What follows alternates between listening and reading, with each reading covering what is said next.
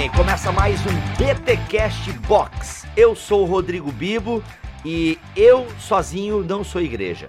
Ah, é, esse é Bibo sempre roubando entrada, né? Eu sou o Alex e nós somos a igreja. Aê. Eu sou o João Guilherme, o cabeça é Jesus e a igreja somos nós. Nossa, eu ia falar a mesma coisa. Ai, ai. Viu? Tinha que ter falado junto. Jesus é o carpinteiro e a árvore somos nós.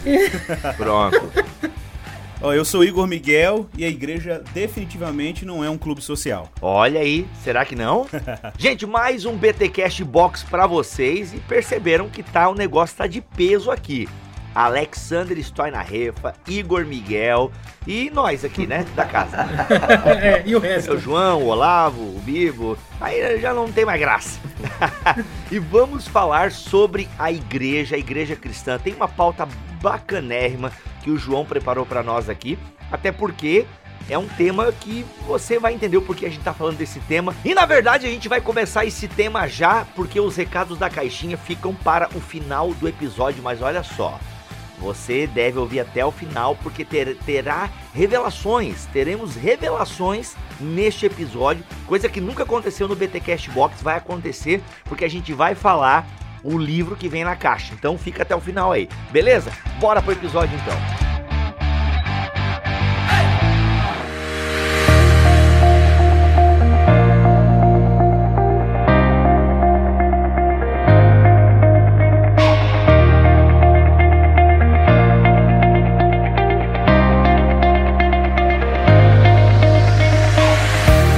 Então, pessoal, o Bibo diz que teremos revelações conhecidas como spoilers também, e então fique aí com a gente nesta conversa que está eclesiástica, para imitar o, o, o Iago. É, estamos com o Alex, que é o autor de um grande livro aí que está nascendo, já nasce como um clássico, né? De tamanha sua relevância. e o o, o, Igor, que está conosco, que é um cara que pensa muito em igreja, tem contribuído com a Box também na coluna da revista lá sobre masculinidade, tem sido uma benção. O, o, livro do, do Alex, que está aí, que o Alex escreveu e, e, as pessoas com certeza vão gostar, né, Alex? Espero que sim. É, ele chama de ele, ele chama o livro de A Igreja Cristã. Esse é o título do livro para falar sobre a igreja a partir do credo apostólico, com as características da igreja que o credo apostólico fixa lá. Mas aí fica essa pergunta, né? O, o, Alex está estabelecendo o limite do seu tema no título, a igreja cristã, mas o que, o que seria uma igreja não cristã? Existe igreja não cristã? Porque o judeu tem a, a sinagoga, o muçulmano tem a mesquita. O cristão tem a igreja. Por que chamar de igreja cristã? Eu, eu diria sociologicamente é possível é, dizer que qualquer outra reunião religiosa seria uma igreja, mas teologicamente eu vejo esse vocábulo muito ligado ao Novo Testamento, né? É, os chamados para fora, essa questão da assembleia, é, da Assembleia dos Santos, eu vejo esse vocábulo como é, tendo sido apropriado pelos cristãos é, de fala grega e sendo utilizado é, muito propriamente é, para descrever a sua congregação é, de cristãos. Então eu diria assim, igreja não cristã, eu acho complicado. A gente poderia dizer que certas igrejas que se dizem cristãs por aí não são bem cristãs assim, mas pelo, pelo conteúdo que elas anunciam e pregam. É, mas o vocábulo em si é, deveria remeter claramente às páginas do Novo Testamento. É, esse, é uma, esse, é, esse é um termo que era usado pelos, pelo pessoal que falava grego lá na época, mas acabou se tornando um termo restrito aos cristãos porque eles se apropriaram, não é isso? Exatamente, é, é uma apropriação no termo, né? É uma apropriação cultural? Fica aí a, pi a piadinha. eu acho que tem uma parada aí também que tem, que tem que lembrar, Alex, eu acho que é importante isso, é que o termo igreja, como já foi mencionado aí, né, além do uso dele, o uso pagão do termo, vamos dizer assim, né, o uso vulgar, e é claro que a igreja consagrou o termo historicamente, que era um termo que existia antes da igreja, né, eclesia, a gente sabe que, em grande medida, o uso apostólico e o uso neotestamentário do termo é uma tradução ah, do termo hebraico kahal, que era o termo utilizado no Antigo Testamento para as Assembleias Solenes de Israel, né? e a gente vê isso com o uso de eclesia no Antigo Testamento na Septuaginta. Então, a, esse santo ajuntamento, essa solene reunião, né, é, era o que estava por trás do uso apostólico de eclesia, né, que não é o caso de simplesmente ser uma, uma incorporação do uso pagão, do uso grego, né, é uma tradução de uma term terminologia que já era utilizada no Antigo Testamento. Né, com outro sentido, o sentido de ser uma assembleia solene, uma assembleia santa, etc. É claro que o termo vai assumir uma conotação é, muito particular dentro do cristianismo e hoje, é, culturalmente falando, sociologicamente falando, igreja é uma referência a esse agrupamento de pessoas que são confessadamente ou pelo menos é, de alguma maneira identificadas com o cristianismo, né? Sim, é, é, é verdade. É interessante. É, eu vejo que toda igreja ela é cristã, né? Como o Igor acabou de, de colocar. Obviamente que dentro dessa igreja cristã tem pessoas que não são cristãs. Né? Aí eu não sei, eu não queria entrar naquela divisão que eu não concordo muito, mas às vezes para didatismo ela ajuda, né? Ah, porque existe o corpo de Cristo, né? Ou seja, a igreja universal e existe a igreja local. A igreja universal são todos aqueles que são de fato povo de Deus, né? Lavados e remidos pelo sangue de Cristo. Já na igreja local, tem as pessoas que até são batizadas, mas vivem como pagãs, né? Vivem, é, não vivem como povo de Deus. Elas pertencem a uma igreja local, mas não são necessariamente pertencentes à igreja universal. Não sei se isso ajuda na compreensão. É. Seria o joio no meio do trigo, é. não é? É mais ou menos aquela distinção que o Kuyper faz lá, né, da igreja, da igreja orgânica, né, e, e da igreja organizacional, né, a igreja é, institucional, a igreja visível também, a igreja invisível, que é uma distinção aí da tradição reformada, né? E a gente sabe que dentro da comunidade visível você tem pessoas que são confessionalmente cristãs, mas ah, é claro que elas foram pouca, pouco ou nada impactadas pelo cristianismo, pela, pela verdade evangélica. Né? Então, é, eventualmente, a gente tem o joio, a gente tem o, o falso irmão, a gente tem o, o não convertido dentro da igreja, né? Isso pode acontecer de fato. Eu só quero lembrar uma coisinha aqui importante, que eu lembrei agora que tem uma igreja que não é cristã. Vocês sabem qual? Não. A igreja messiânica do Moki de Okada, que é uma seita japonesa. Olha só. Nossa. E usa o nome igreja? É, igreja messiânica. E, e, bom, eu acho que. Eu não sei se a igreja de Satanás também tem esse título, mas eu acho que é a igreja de Satã, de Satã mesmo, né? Do, do Anto Lavei, né? que também não é uma igreja cristã. É uma igreja anticristã. é, mas é uma apropriação indevida do termo, né? É uma apropriação, uma apropriação. É, Exato. Se torna complicado. É justamente para fazer referência afrontosa, né? Aí eu acho que nem, nem entra o caso. É, no caso da igreja messiânica, eu não sei se afronta, não. Acho que eles têm uma intenção de se identificarem como uma igreja, não necessariamente cristã, mas como um lugar que tem uma reunião, etc. Mas tem um Messias deles lá e tal, né? Mas usa o termo igreja, vai, vai saber.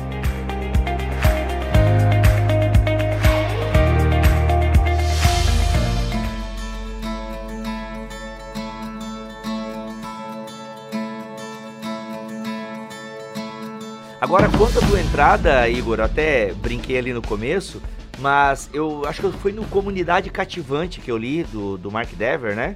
Pelo que entendi da leitura desse livro, o primeiro, primeiro ou segundo capítulo, ele até fala que a igreja, ela não tem problema a igreja ter características de um clube, né? De um clube social. Ela, ela tem, inclusive, algumas coisas que se assemelham a um clube. Agora, o que a igreja não pode ser é menos que um clube. Tipo assim, ela tem que ir além né, da questão de um clube, né, com as suas regras, com a sua membresia, com seus objetivos, propósitos. Então ela não pode ser menos do que isso. Mas obviamente que ela vai além de um clube social, porque na igreja nós temos o ajuntamento de pessoas muito diferentes. Enquanto que num clube se, se junta né, por é, interesses, né, ou motoqueiros, ou é, fãs de Star Wars, ou é, ricos, entende? Enfim, é, é, tantos outros clubes que existem por aí, né? Clubes de literatura, aquela coisa toda. Então a igreja ela vai além, né, de um clube, porque pessoas que gostam de rock, pagode e música clássica estão dentro da igreja, porque o que as une é algo maior do que o seu, do que suas preferências. Mas ela não pode ser menos que isso também, menos é, que um clube exatamente. social, né? Não, eu acho que ainda tem um outro problema, que a, a ideia de clube social, eu acho que, que, que, que, Bom, ela não pode ser menos que um clube social, mas não pode ser só um clube social, né? Ela tem que uhum. ser além disso, né? É, não use clube social na ceia, né? É, exato. não use clube social na ceia. Ótimo essa. então, eu acho, eu acho, essa foi ótima. Vou ter que. Peraí, deixa, deixa eu processar primeiro. Mas mas assim, a, questão da, do ser igreja, eu acho que tem um ponto que eu acho que é crucial, assim. É, é que existe hoje, principalmente numa cultura altamente sentimentalista, em que existe uma demanda é, é, afetiva muito grande em todo tipo de experiência humana, desde as redes sociais até a, a, no contexto de qualquer convívio humano. Todo convívio humano é sempre em busca de algum tipo de satisfação afetiva, né? a gente corre um risco enorme, e a gente escuta isso no ambiente da igreja, qualquer pessoa que está aí envolvido com pastoreio ou cooperando com o pastoreio da igreja sabe disso, que existem expectativas afetivas muito grandes em relação a essa igreja, né? Tipo, ah, o pastor não olhou para mim hoje, o irmão não me cumprimentou. Então as pessoas criam uma, uma, Aí se você vai observar, tudo bem, o irmão pode até ter sido ignorante, o pastor vacilou de não ter olhado para o irmão.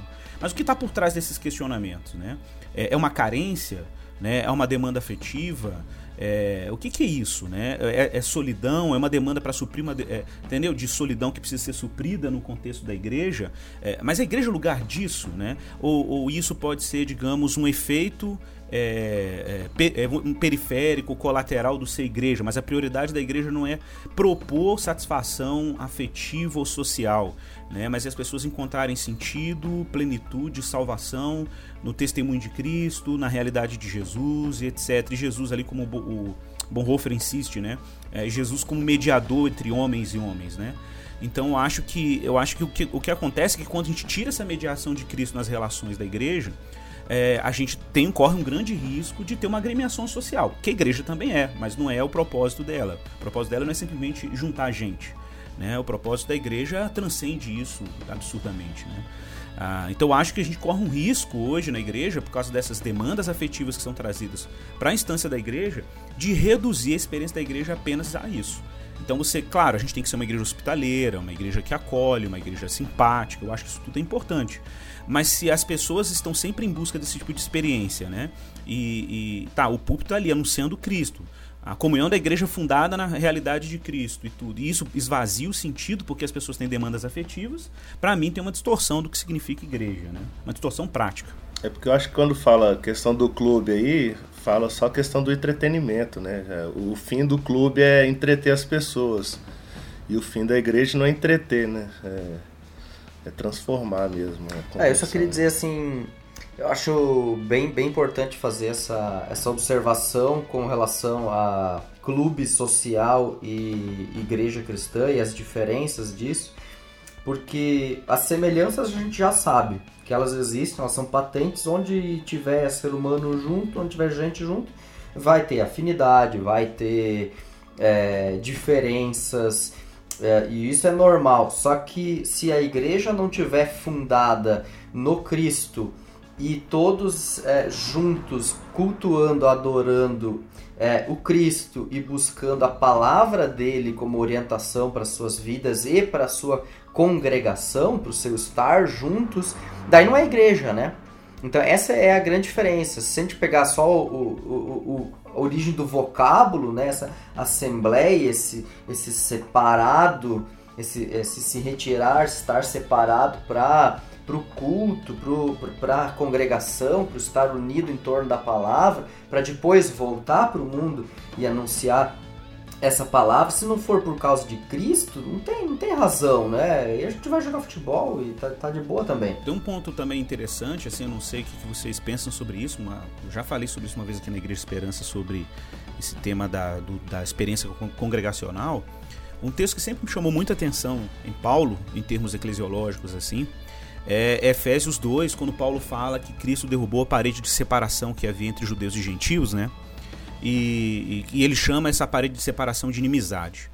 É, é, é curioso porque, claro, além do, do de Paulo estar tá explorando um tema é, histórico, contextual, que de fato existia uma parede de separação literal no, no, Monte do Templo, que separava o pátio dos judeus do pátio dos gentios, ele faz uma analogia disso. Né? E ele associa esse muro com a inimizade.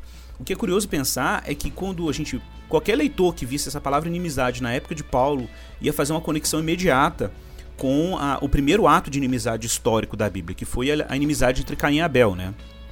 E, e, e, o que é curioso, quando a gente pensa em Caim e Abel, é que Caim não mata Abel porque estava enciumado com Abel. Caim mata Abel porque não podia matar Deus, né? Porque não podia eliminar Deus. É, exato. É porque o que ele tinha era um ressentimento diante do fato de que Deus aceitara a oferta do seu irmão e rejeitar a sua, né? Então a, a, a, gente brinca que isso é uma pulsão deicida, né? É, quem usava esse termo deicídio era um, era, se eu não me engano, era Inácio de Antioquia. Se eu não me engano, foi um pai da igreja que usava o termo deicídio. Então era uma, uma pulsão deicida, que não pode ser realizada, obviamente, porque é Deus, né? Mas que, que se expressou na crucificação de Cristo.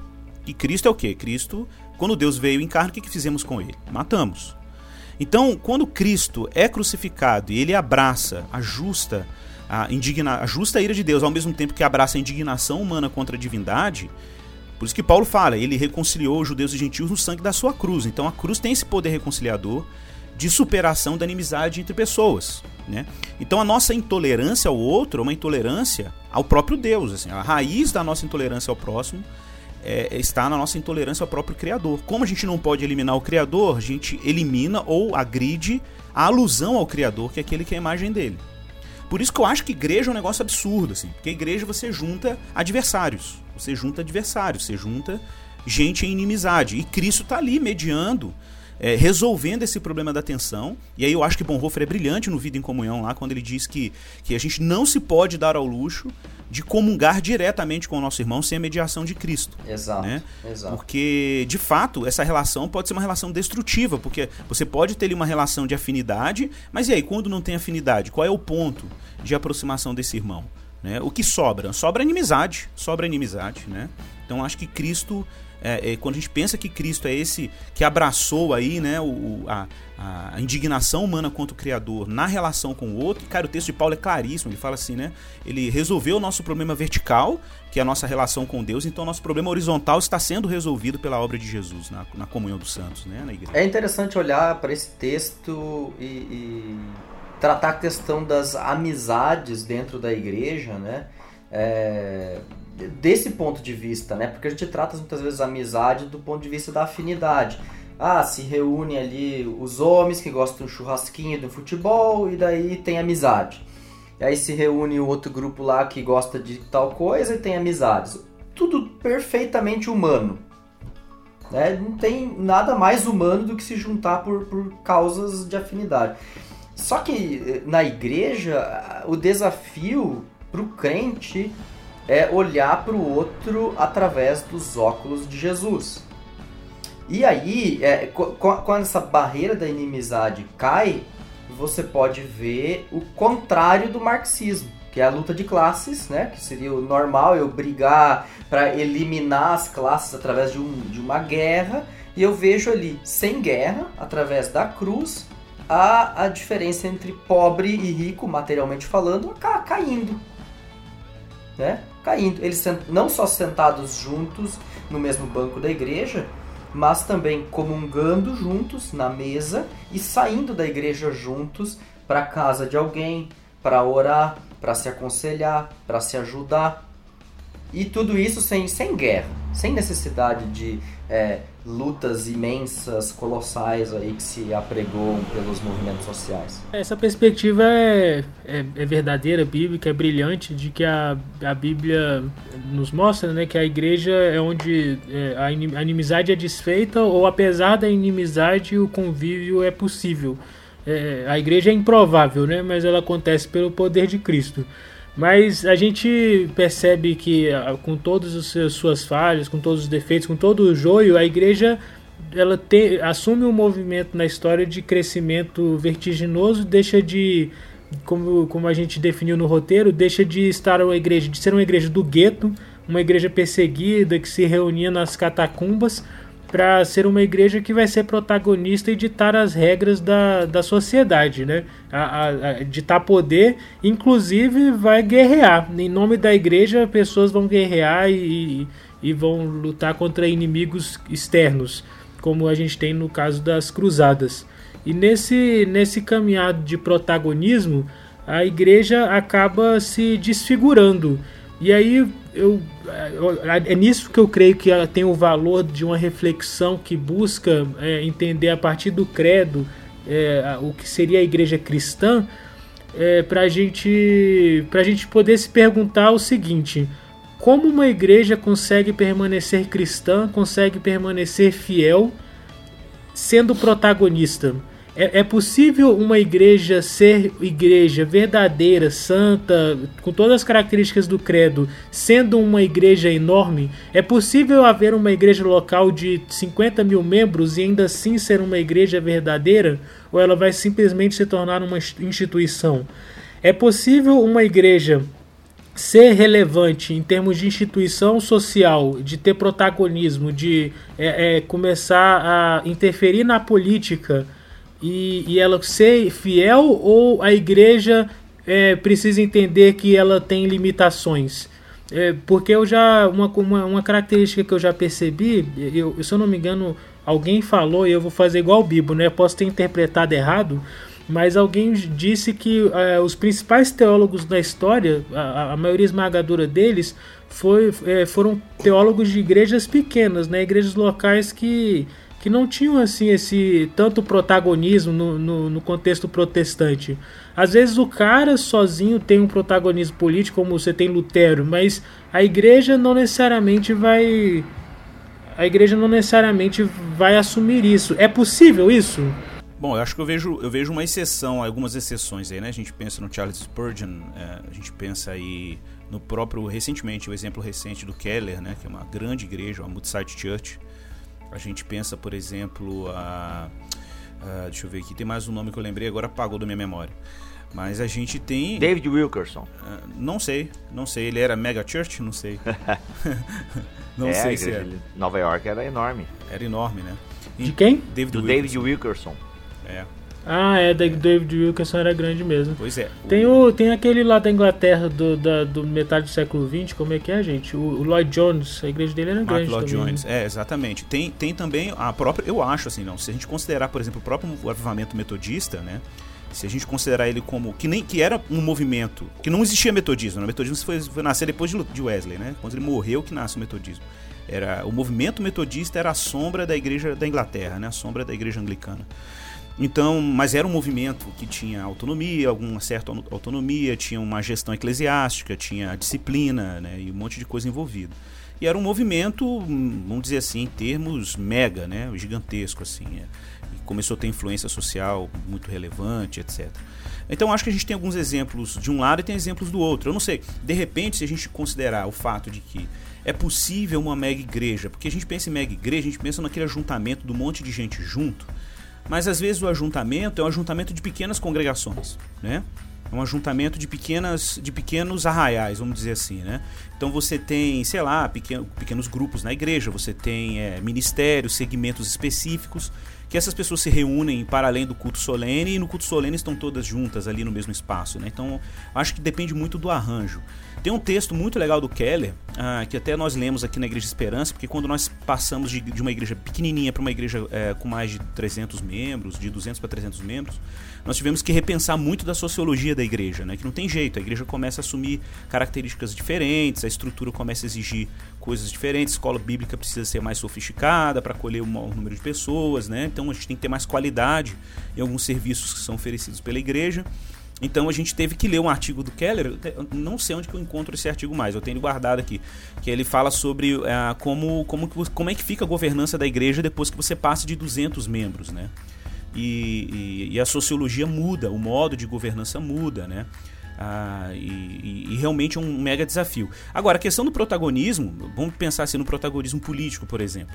Eu acho que essa é uma tentação. Eu acho que a igreja precisa se manter. É, ela, não pode, ela não pode ser apolítica de maneira nenhuma. É, mas ela pode ser apartidária, né? Ela pode ser apartidária. Ela pode equipar os seus membros para serem membros da cidade de Deus, na cidade dos homens, como diz o James Smith aí no último livro dele, Awaiting the King, né? Que não sabe em português ainda. E ele insiste nisso, né? Insiste que, em que do, na importância, que a gente dá muito valor assim, ah, a graça comum é importante para a gente pensar o engajamento político dos santos no mundo. Ele vai insiste que não, que existe uma dimensão da graça especial que causa impacto social irreparáveis na nossa civilização. Você olha para nossa sociedade ocidental, por que, que a gente pensa em alternância de poder, por que, que a gente pensa em democracia, por que, que líderes não podem ser confiáveis, direitos humanos, é, tem um, direitos humanos, lei, a, a, a, como a lei funciona hoje no Ocidente, etc. Isso teve impacto do púlpito, isso teve impacto da igreja, não foi um impacto simplesmente da graça comum. Né? Então a gente não pode subestimar o poder político da reunião dos santos, da igreja visível. Né? Ah, mas só para fechar é, é, essa questão, eu acho que assim a gente, eu acho que existe uma tentação da, da mega church. A mega church tem mais tentações do que uma igreja pequena. É, é, eu acho que a gente não pode se fechar para a possibilidade de Deus expandir uma comunidade em números e a gente de repente ter que juntar pessoas em um número grande dentro de um espaço. Mas, é, mas a gente nunca pode perder esse horizonte né, de que a igreja pode ser grande, mas ela pode ter pequenas comunidades dentro daquele ajuntamento. Né? Pequenas comunidades autônomas, com pastoreios independentes e tudo. Né? E... É, é, um, é um desafio, na verdade, né? porque pensa, uma igreja de 50 mil pessoas, você gerir 50, 50 mil pessoas de culturas, pensamentos diferentes. É, eu acho que chega um momento que o cara, o, o, pastor líder aí, ele, ele pode perder a, perde a noção da, da abrangência da, da coisa, assim. Como é que ele vai... É. Como é que ele vai cuidar de pequenos grupos, por exemplo? Eu, eu não sei, mas assim, um, os melhores sistemas de megachurches que eu já vi, assim, os melhores, né? pensando na igreja do David Platt, por exemplo, é, pensando na igreja do Francis Chan, pensando em algumas igrejas contemporâneas são grandes e pastores que têm, vamos dizer assim, respeito, né, em algum nível, e são pastores que têm um bom testemunho, é, são teologicamente consistentes em vários níveis. Pegando esses exemplos, a minha percepção, o que eu vejo, é que eles não trabalham num regime assim episcopal, né, centralizador. É, né, existe uma distribuição de poder entre outros presbíteros e tal, né, e isso evita essa, essa tensão. É, e, e, e o meu questionamento é em cima disso, assim, ele tem que ter uma formação de, de liderança, né, de, dessas pessoas que estão em volta é. dele muito muito é, centrada exato. na palavra mesmo, porque o cara, você pode ter uma igreja dentro da igreja, assim, com 50 mil pessoas, o cara, um pastor ali da ponta, ele pode fazer o que ele, é, o que ele é. quiser. É, facilmente. Aí tem Ministério de Jovens que vai se desenvolver por conta própria e vai virar uma outra igreja, né? é, vai estar tá só comungando do espaço físico ainda. É, esse tipo de, de ideia a gente precisa trabalhar bem na, na, na, na, forma com que a gente pensa teologicamente o corpo eclesiástico e como a gente é, transforma isso em ideias organizacionais, né? É... Porque aí a igreja não, não pode se tornar só o, o prédio, né? Por exemplo, a gente conheceu uma igreja em, no, em Nova York que ela não é uma mega church, mas o liberalismo entrou de uma forma tão forte assim que tem um braço de um culto LGBT dentro do, da igreja. Então, assim, é um, é um extremo, né? Voltando aqui para uma igreja de 50 mil, mil membros, o cara pode usar ali ter um grupo, uma cela, um pequeno grupo voltado para isso, assim, e, sem o pastor líder ter a menor noção disso. Essa questão mesmo em torno da igreja institucional, porque o protagonismo, na verdade, ele precisa ser desejado, né? A, a ideia da provocação foi justamente no, no sentido desse protagonismo em que a igreja vai se vai interferir politicamente pelo poder que ela adquire de influência, porque em termos de influência cultural, isso na verdade é o que a gente deseja, né? E a gente concorda, pelo menos alguns autores concordam, que a, a formação do Ocidente é, se deve ao avanço do cristianismo. Toda a nossa base moral e ética ela é construída em cima do, da moral judaico-cristã. Você tem a filosofia grega, mas a moral é judaico-cristã. Então, tanto que é feito na história é feita aquela distinção entre os, os cidadãos e os bárbaros. Né? Quem são os bárbaros? São os não cristianizados, são os caras que matam criancinhas são caras que fazem sacrifícios humanos, enfim, que não tem o padrão que a gente tem. E esse padrão é adquirido pelo Ocidente pelo avanço do cristianismo. E o avanço do cristianismo acontece como? Pela igreja. Então, se, se tem algum cristianismo que avança sem ser pela igreja, tá errado. Não sei nem se é cristianismo.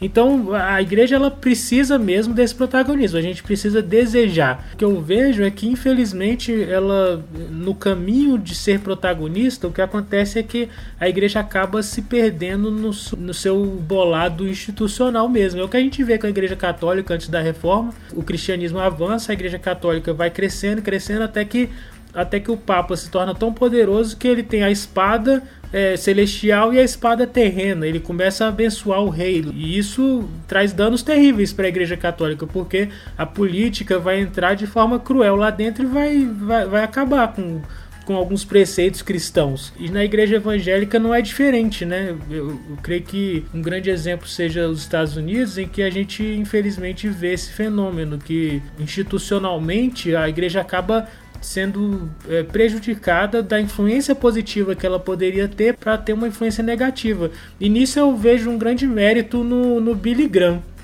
É, que eu, com a morte dele surgiram vários textos, várias histórias, né? E uma história que eu achei muito interessante é de que ele teria decidido estar à parte da atuação política justamente porque não queria se envolver e não perder o foco do seu papel de de conselheiro espiritual. Eu fico me perguntando até que ponto o Billy Graham conseguiu realmente influenciar algumas decisões do governo dos Estados Unidos como um pastor, porque é, foi com o Billy Graham sendo conselheiro que os Estados Unidos se envolveu em, em, algumas guerras cruéis, né? Se eu não me engano, na guerra do Vietnã, o Billy Graham já tinha alguma influência sobre os governantes lá. Mas eu, eu, eu acho que a, a, minha crítica, a minha dúvida, a minha pergunta, saber se tem solução, é justamente isso. A igreja deve ter um protagonismo em termos de formação cultural de uma sociedade.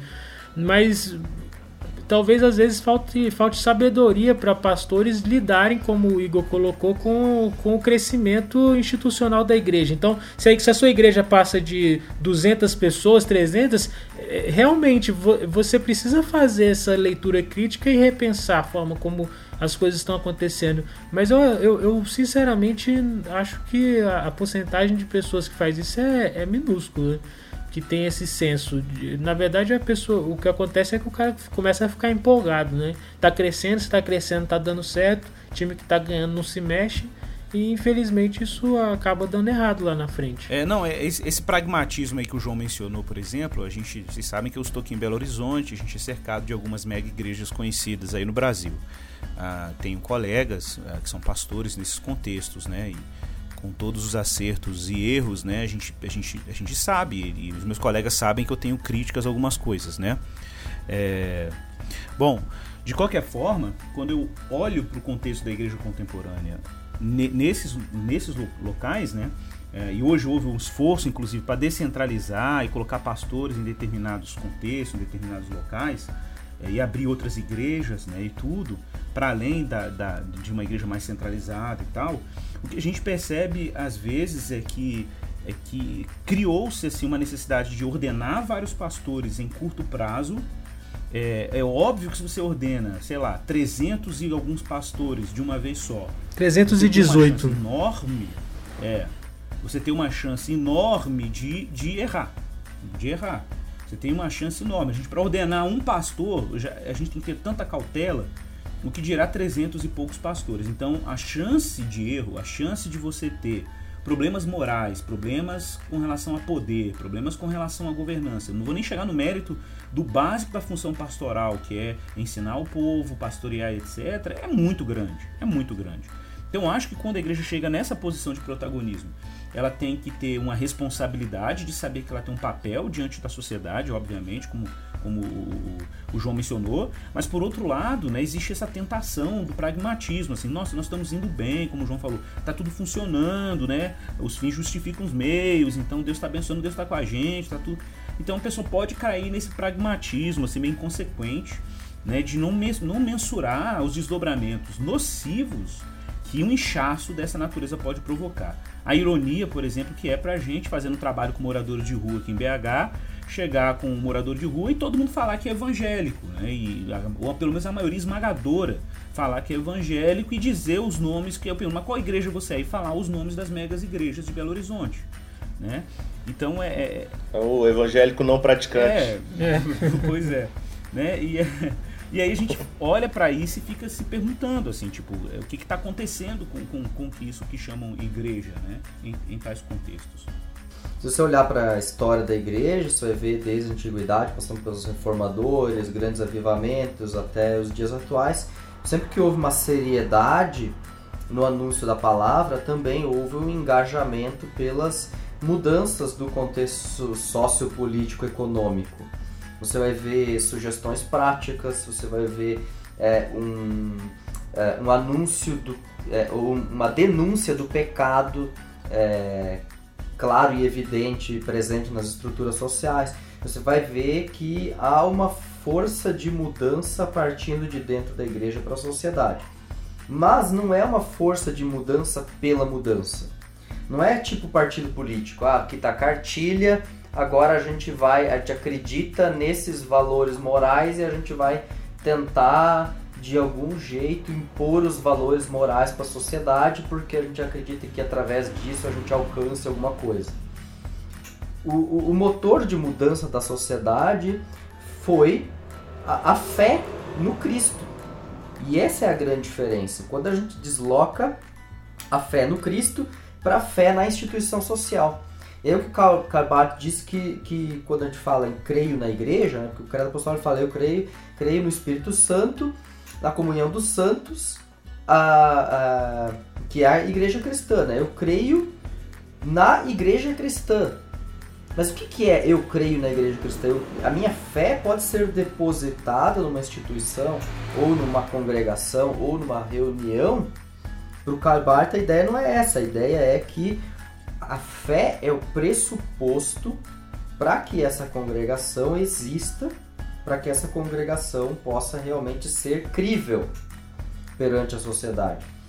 Ah, então, se a gente deslocar a nossa fé no, do Cristo para a instituição e acreditar que através da instituição a gente vai mudar o mundo, aí a gente também começa a ter mais sede de poder, fome de poder, de mudança pela mudança, de influência pela influência. E acho que esse também não é o ponto, né? A gente gostaria que as coisas fossem diferentes, mas a gente precisa voltar para os básicos, né? E partir, partir do começo. A nossa sede de mudança é porque Cristo amou o mundo. A nossa sede de mudança é porque a gente está buscando a renovação da nossa mente. É, a nossa sede de mudança porque eu não me conformo em ver alguém passando fome enquanto Deus me deu é, é, em abundância. Então eu sinto a necessidade de repartir, porque é, Deus me motiva e, e, coloca no meu coração o desejo de amar o próximo. Então a gente tem que voltar para esse esse nível de pensamento centrado em Cristo também quando a gente olha para a nossa sociedade e as mudanças que a gente imagina que deveriam existir. Mas aí é uma questão que a gente enfrenta, é, especificamente no contexto brasileiro, é que eu acredito até que existe um número grande de igrejas que tem essa intenção legítima, bem nas características que você colocou. Mas eu não consigo ver é, que no Brasil o, a igreja tenha passado pelo estágio do protagonismo. Infelizmente, a, a igreja começa aqui com, com a característica de gueto, porque quando os evangélicos, os protestantes chegam com força no século XIX, é, existia a religião oficial que era o catolicismo, né? Isso naturalmente empurra as igrejas evangélicas para o gueto, mas é, a igreja evangélica no Brasil nunca consegue adquirir esse protagonismo de influenciar a sociedade, né? É, e, e, e, quando você tem um número, um crescimento numérico de evangélicos, não existe um, um, uma mudança observável na sociedade em termos de comportamento para dizer que que o fato de haver mais é, cristãos protestantes naquela sociedade aumentou, subiu o padrão moral, é, é, aspectos positivos, porque essa o que aconteceu talvez tenha sido o que o Igor disse em termos de inchaço. Você tem um inchaço de pessoas pelo efeito midiático. A igreja evangélica brasileira fica nesse, nessa situação que é um tanto triste, eu diria. E aí eu fico realmente me perguntando há alguns anos se existe esperança. Qual, qual é a solução? O que nós podemos fazer para que a, a igreja evangélica assuma um protagonismo? Será que as fórmulas aplicadas antigamente que a gente consegue olhar pelos livros vão se aplicar a gente? É, vão dar certo com a gente? Será que as igrejas evangélicas brasileiras saudáveis, fazendo trabalho de formiguinha, vão conseguir no longo prazo é, adquirir um protagonismo cultural na sociedade brasileira? Eu, essa é uma dúvida que eu realmente tenho. Talvez eu não viva para ver o protestantismo brasileiro crescendo a ponto de influenciar positivamente a sociedade. Mas o que eu vejo hoje é que ah, os evangélicos cresceram em número e isso não significou absolutamente nada no dia a dia do Brasil em termos de do comportamento do brasileiro, né? Será? É, eu, eu fico pensando, é porque assim, ó, quando a gente lê essas histórias, né, da, dos, dos, países lá da Europa e tal, me vem a Holanda na cabeça, apesar de eu conhecer muito pouco a reforma da Holanda lá e tal. Mas a gente vê que toda aquela herança caiperiana, sei lá, tá, não tem mais lá. Se tem. É, o que a Europa vive hoje é o que eles chamam de uma sociedade paz-cristã, né? Então, Isso. Ele, eles não têm vários referenciais cristãos na verdade, a Holanda está numa situação bem, bem, bem crítica nesse sentido. Né? Então, né? aí se a gente. Ah, mas aí teve um momento em Depende, que... depende. O, o, interior da Holanda, a gente não pode tomar a Holanda por Amsterdã. É, é isso aí. É, é. Vamos, é, vamos ser justos. É, Amsterdã está numa situação terrível. É. o interior da Holanda, o impacto do cristianismo até hoje é sentido. Assim, o impacto da reforma é, é, é altamente sentido no interior da Holanda, em vários contextos. Né?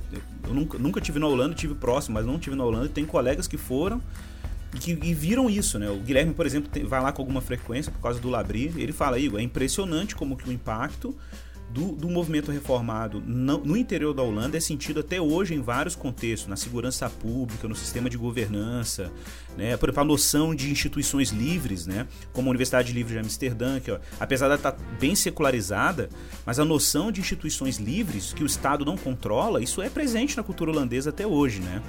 É, a gente não tem, talvez, a, a, as virtudes do cristianismo, né? A, a, vivência do cristianismo, mas as marcas sociais, as marcas morais na estrutura, da, em várias instâncias da cultura europeia, elas são sentidas, né? mesmo uma sociedade secularizada.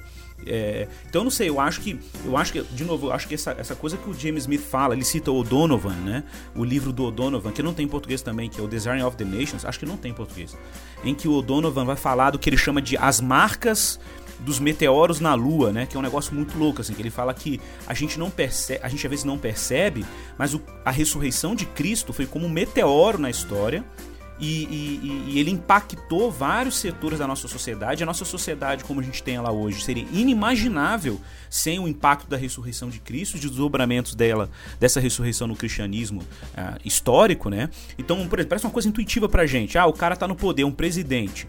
A gente tem que tirar ele do poder depois de quatro anos e colocar outro. Ô, gente, isso era inimaginável em eras anteriores. Ninguém pensava isso. Um cara tava no poder, ele tinha um monopólio do poder. Ele só saía de lá se ele morresse, alguém matasse, outro império dominasse.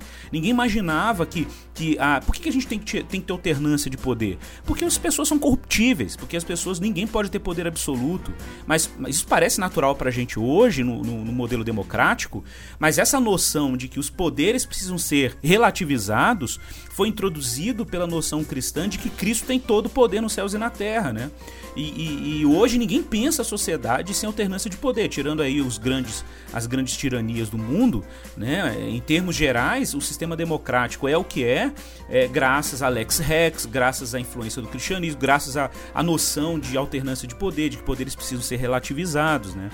Então acho que a gente tem marcas muito profundas. E, e, e, de novo, eu acho que no caso do Brasil, a gente teve alguns avivamentos no Brasil que, na minha opinião, foram avivamentos muito superficiais, causaram impacto em outros níveis. Assim, talvez a gente tenha tido um crescimento numérico evangélico, a gente tenha tido, sei lá, alguma coisa.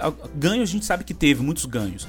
Mas em termos de impacto cultural, impacto social, o Brasil precisa de uma reforma, cara. Precisa de um avivamento mais consistente, um avivamento que emerge da realidade do evangelho, do, do, do, do, de uma afirmação clássica, mas ao mesmo tempo uma afirmação corajosa de quem Cristo é, da suficiência da graça dele. E eu não estou falando aqui de uma reforma calvinista. E uma definição correta do que é avivamento, né? E, exato, exatamente. Então, a gente, a gente não está falando aqui simplesmente de um avivamento né, superficial, e nem estou falando aqui de uma reforma calvinista, estou falando de uma reforma evangélica mesmo, no sentido mais lato do termo, assim, né? É, de voltar à centralidade do evangelho, à suficiência de Cristo, né? De voltar a um púlpito centrado na verdade da palavra de Deus, etc. Né, no sentido mais simples do termo, talvez. Né? É claro que isso tem desdobramentos, vai exigir uma tradição intelectual evangélica para pensar outras questões, vai. Mas é, é, a minha oração hoje pelo meu país, cara. Não é nem assim, ah, tira o Lula, põe outro no poder. Não, cara, a gente precisa de uma reforma profunda no cristianismo evangélico brasileiro. Então acho que antes da gente pensar assim, como diz o Keller, né, para encerrar aqui, nas, a, na, na, nos efeitos do evangelho, né, a gente precisa voltar para o evangelho. Então, às vezes a gente fica preocupado, né, poxa, a igreja precisa ser mais missionária, mais adoradora, precisa ser mais evangelizadora, mais engajada socialmente. Não, a igreja precisa ser evangélica, né? E a partir do ser evangélico, a gente sabe que esses efeitos vão acontecer, né? Então, a, a, eu acho que o momento é esse aí. O momento é a gente voltar a ser igreja centrada em Cristo mesmo, insistir nisso, não cansar de afirmar isso como uma mensagem central para a saúde da igreja, né? Até a gente ver os respingos e as consequências disso se Deus nos der a graça da gente ter esse derramamento do Espírito na nossa igreja brasileira, né? Exato, para não cair no protagonismo pelo protagonismo, né? Você não vê o reformador falando, ó oh, pessoal, precisamos ser protagonistas, vamos, Exato. vamos, vamos, vamos, vamos, vamos. Você vê eles falando, a gente precisa ser evangélico, a gente precisa se manter ligado ao centro. E, Exatamente. paralelo a isso, não deixar de falar do que está errado, do que precisa ser mudado. E aí as coisas acontecem pelo poder do Espírito, não pelo é, meu engajamento magnífico pelas coisas. Né? Exatamente. Né? Exatamente. Voltando a essa questão da Holanda, do interior que o Igor mencionou, Bibo, é uma realidade muito presente no, na Escócia também. A gente tem amigos que moram no interior da Escócia e é, é, é impressionante, impressionante como a ética cristã está impregnada na formação das pessoas. Você conversa com o cara, você acha que ele é cristão e quando você pergunta, você, o cara é ateu. Mas ele, ele tem uma formação totalmente impregnada pela, pela ética cristã. Eu, e é, é nesse sentido que eu quis dizer. É, não, legal. Mas assim, pô, o cara é um cara bacana, mas, pô, Entendeu? Não, legal, são marcas interessantes. Não tô desprezando isso, sabe? Mas legal, um cara bacana, ele até parece crente, mas ele é ateu. Ok, entende? Então assim, é bem ruim, na minha opinião. É bem ruim. Eu acho isso bem ruim. Porque daí a gente tá falando das marcas do evangelho e não do evangelho em si. Isso é ruim. Eu não tô, eu não tô elogiando ele. O ponto de elogio é o nível de influência da igreja é, numa sociedade que essa influência que a igreja exerceu lá foi há muitos anos. E mesmo há muitos anos existe um resquício. Não é o ideal, o cara é ateu, ele deveria ser crente em Jesus Cristo, mas existe um resquício. E, e o ponto é que no Brasil, talvez nem isso a gente consiga. Daqui a 200 anos, o cara vai ser ateu e é isso, não vai ter marca nenhuma. É, fazendo um exagero aqui, claro. Lembrando, né, João, que as nossas estatísticas do sem religião no Brasil vem crescendo, né, desde a da última pesquisa do IBGE e da Fundação Getúlio Vargas. E a gente tem percebido um, um, crescente número do sem religião, ou seja, o Brasil está dando, começando a dar sinais de secularização, ainda bem, bem, bem sutis, mas já está começando a dar sinais de secularização, né, com evangélicos nominais e coisa que a gente nunca imaginou. Eu, eu no seminário, na minha juventude, com 80, dos anos 80, anos 90, você falar de evangélico nominal, isso cara, é uma piada, porque o nominal era católico, não era evangélico. Então hoje já se fala de evangélico nominal. Cara, isso já são sinais de uma secularização. Então, se de repente o Brasil Cara, vamos supor que Deus, cara, que Deus que eu esteja errado, mas vamos supor que a graça que soprou pro Brasil já soprou e já passou. Vamos supor. Cara, o que que, o que, que, o que, que foi deixado disso? O que, que foi deixado disso em termos culturais, sociais, etc. Cara, e, e não vou nem falar no, em termos da espiritualidade, em termos da nossa teologia, em termos do nosso cristianismo, né? É, é, entendeu? Então por isso que eu acho que o Brasil ainda precisa ter uma experiência que teve na. Você citou aí na Escócia, na Irlanda, a gente poderia citar os Países Baixos, né? É, a própria Alemanha, etc. A gente pode, os Estados Unidos, né? Sem mencionar o, o primeiro Awaken, né? O primeiro despertamento americano com Edwards. Então se você pega esse montante aí, que foi a galera que causou impacto a ponto de você ter uma sociedade sólida, mais justa, né? Vamos dizer assim, pelo, pelo menos mais justa né, etc., a gente não teve essa experiência de reforma no Brasil. Né? E eu acho que a África do Sul teve, teve o mesmo problema, né? com todo o impacto que teve da reforma holandesa lá e tudo, negativo e positivo. Né? A gente não, não, não tem esses frutos. Então acho que a gente tem que pensar o que, está rolando, cara. E, e, e, claro, não cair num pragmatismo assim, vamos produzir isso então artificialmente? Vamos lá, galera. Não. Vamos produzir isso orando, velho. Vamos orar para Deus mandar avivamento, despertar, continuar insistindo no evangelho nos nossos púlpitos né? E ver se os corações despertam para Cristo de verdade. Porque, cara, um cristão, autenticamente cristão, que sabe quem que Cristo é, que vive é, em prol disso, meu irmão, ninguém segura essa pessoa. Né? O impacto disso para uma comunidade, para um entorno social, para uma família, é irreparável. Diante de tudo que foi falado, eu retomo uma ideia que eu aprendi com Lutero, Bonhoeffer repetiu ela, e não por último, ela é uma ideia bem evangélica e bíblica a igreja é um rebanho do Senhor Jesus. Ali onde criancinhas podem ouvir a voz do pastor e reconhecê-lo como pastor segui-lo porque ele é o pastor. Ali tem igreja. Então a gente tem um ensino maravilhoso, uma ortodoxia é, fantástica à nossa disposição, porque eu vejo uma igreja evangélica crescente e é, no Brasil que tem se preocupado muito com uh, uma doutrina bíblica consistente uh, e relevante e a gente precisa continuar pregando, anunciando e ouvindo a voz do pastor e também seguindo esse pastor, porque a gente pode, como foi falado, é, ouvir o pastor e continuar sentado ali, né? Ou seja, comer bom pasto, engordar até explodir. É, ou a gente pode ouvir a voz do pastor e seguir os passos dele, ir para onde ele está indo, caminhar junto com ele. É, e acho que é isso que é o grande desafio para a igreja brasileira: ouvir a voz do pastor e seguir para onde oh, ele está indo. Estou seguindo a Jesus Cristo.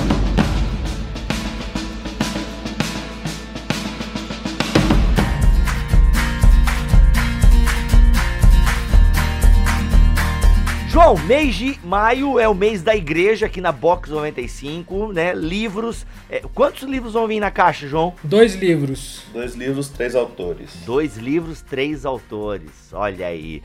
E vamos dizer na carona já. Alexander Stonarefa vai estar tá na caixa de maio. Aê! Sim! Maneiro!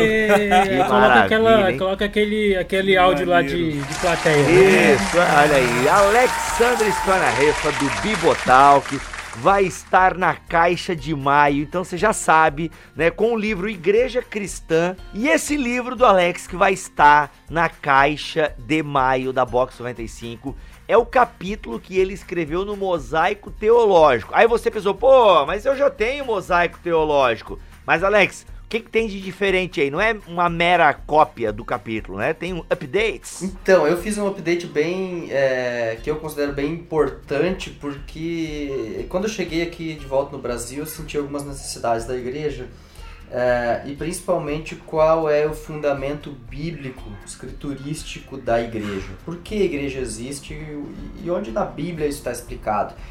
Então não é só um adendo assim, ah, eu botei uns versículos a mais. Não, eu, eu tentei fazer um trabalho bíblico, exegético, de, de olhar é, quais são os fundamentos da Bíblia desde o Antigo Testamento, pensando um pouco a questão é, da aliança é, é, de Deus com o seu povo, a aliança, é, a nova aliança em Cristo, não no sentido bartiano de que tem duas alianças paralelas, mas eu tentei tratar isso e ver as implicações disso para dentro de uma eclesiologia. E aí eu acabei tendo que refletir todo aquele capítulo que eu tinha escrito para o mosaico de novo, repensar ele. Então muita coisa é, é realmente tá naquele núcleo duro lá que era o capítulo do mosaico, mas eu tive que repensar, inclusive algumas consequências é, que são diferentes agora, que, que eu retrabalhei. E acho que isso vai ser bem bacana para o leitor aí é, poder olhar essa, essa evolução do pensamento também. Ou seja, temos é um livro novo, é basicamente uma obra nova. Então, mesmo que você já tenha o mosaicão aí, você vai ter um texto novo aí para você. Então, galera, se você tá pensando em assinar a Box 95 maio, e fora que o livro, João e Olavo, o livro, né, porque esse do Alex é o 95 mais, né? Isso. né? O livro oficial da Caixa é um é um negoção, é, né? É um negoção, em todos os sentidos. Faliu aí os caixas da box, pelo que eu tô sabendo. A gente negocia como pode, né? É, né? é um livrão, cara, é um livrão. O, o, o, autor, um dos autores, ele é muito referência, né? O outro autor é muito bom também, mas um dos autores é muito referência no tema. Esse é um livro que particularmente mexeu muito comigo quando eu mudei para a igreja onde eu tô. Eu li ele. Ele está sendo lançado agora no Brasil, né? Mas eu acho que ele foi lançado em 2009. Eu li ele em 2012, 2013. E, e ele eh, influenciou fortemente o que eu penso sobre igreja hoje. E, e ele traz alguns insights muito interessantes, muito bons. E eu acredito que os associados vão, vão é, gostar e vão aproveitar muito o conteúdo desse livro para instigar reflexões críticas nas suas igrejas locais. Olha aí. E como alguns parceiros da Box têm dado algumas dicas, né, espalhadas aí pela internet, o Geolê, o Evangelho em Questão, eu vou dar uma dica aqui, João. Ó, daí você vê se eu posso deixar essa dica no ar ou não, tá? Ó. eu já tô com medo já. Mas ó, a minha dica é o seguinte, a minha dica é o seguinte. O nome de um dos autores do mega livro é o nome de um outro pastor que aqui no Brasil não é bem visto. Por alguns. então fica a dica aí. Fica a dica aí, né? né? Olha aí. É, é, algum, dica, é, é, uma boa dica. É a dica. É Algumas dica. pessoas não gostam muito desse pastor, né? O brasileiro. Cujo né? o nome dele é? O brasileiro. brasileiro. Isso, é. O pastor brasileiro, ele tem um nome, esse nome desse pastor brasileiro. É um nome muito parecido, né? O primeiro nome é o mesmo nome do autor da caixa. esse autor da caixa, a galera gosta dele. Agora, esse autor brasileiro, é, né, ele divide opiniões. É. Ele divide opiniões é. aqui na internet brasileira. Então, fica aí mais uma dica, mais uma dica aí para você descobrir qual é o livro. Mas, gente, só pelo livro do Alex vale. É? Com certeza. Só pelo livro do Alex já vale. Bacaninha.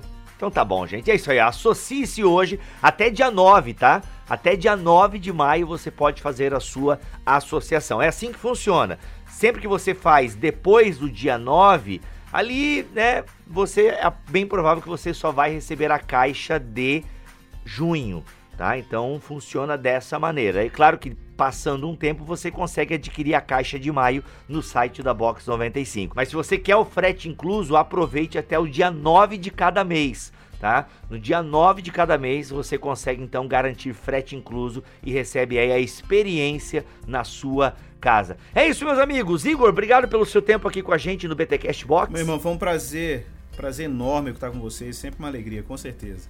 É nós. Alex, olha aí, autor da caixa agora, hein? Não é fraco esse irmão, hein? É, agradeço muito a oportunidade, foi muito bacana poder contribuir. Muito bom. E João e Olavo, tamo junto, é nós. E bora nessa parceria. Tamo juntos. Valeu, é isso aí.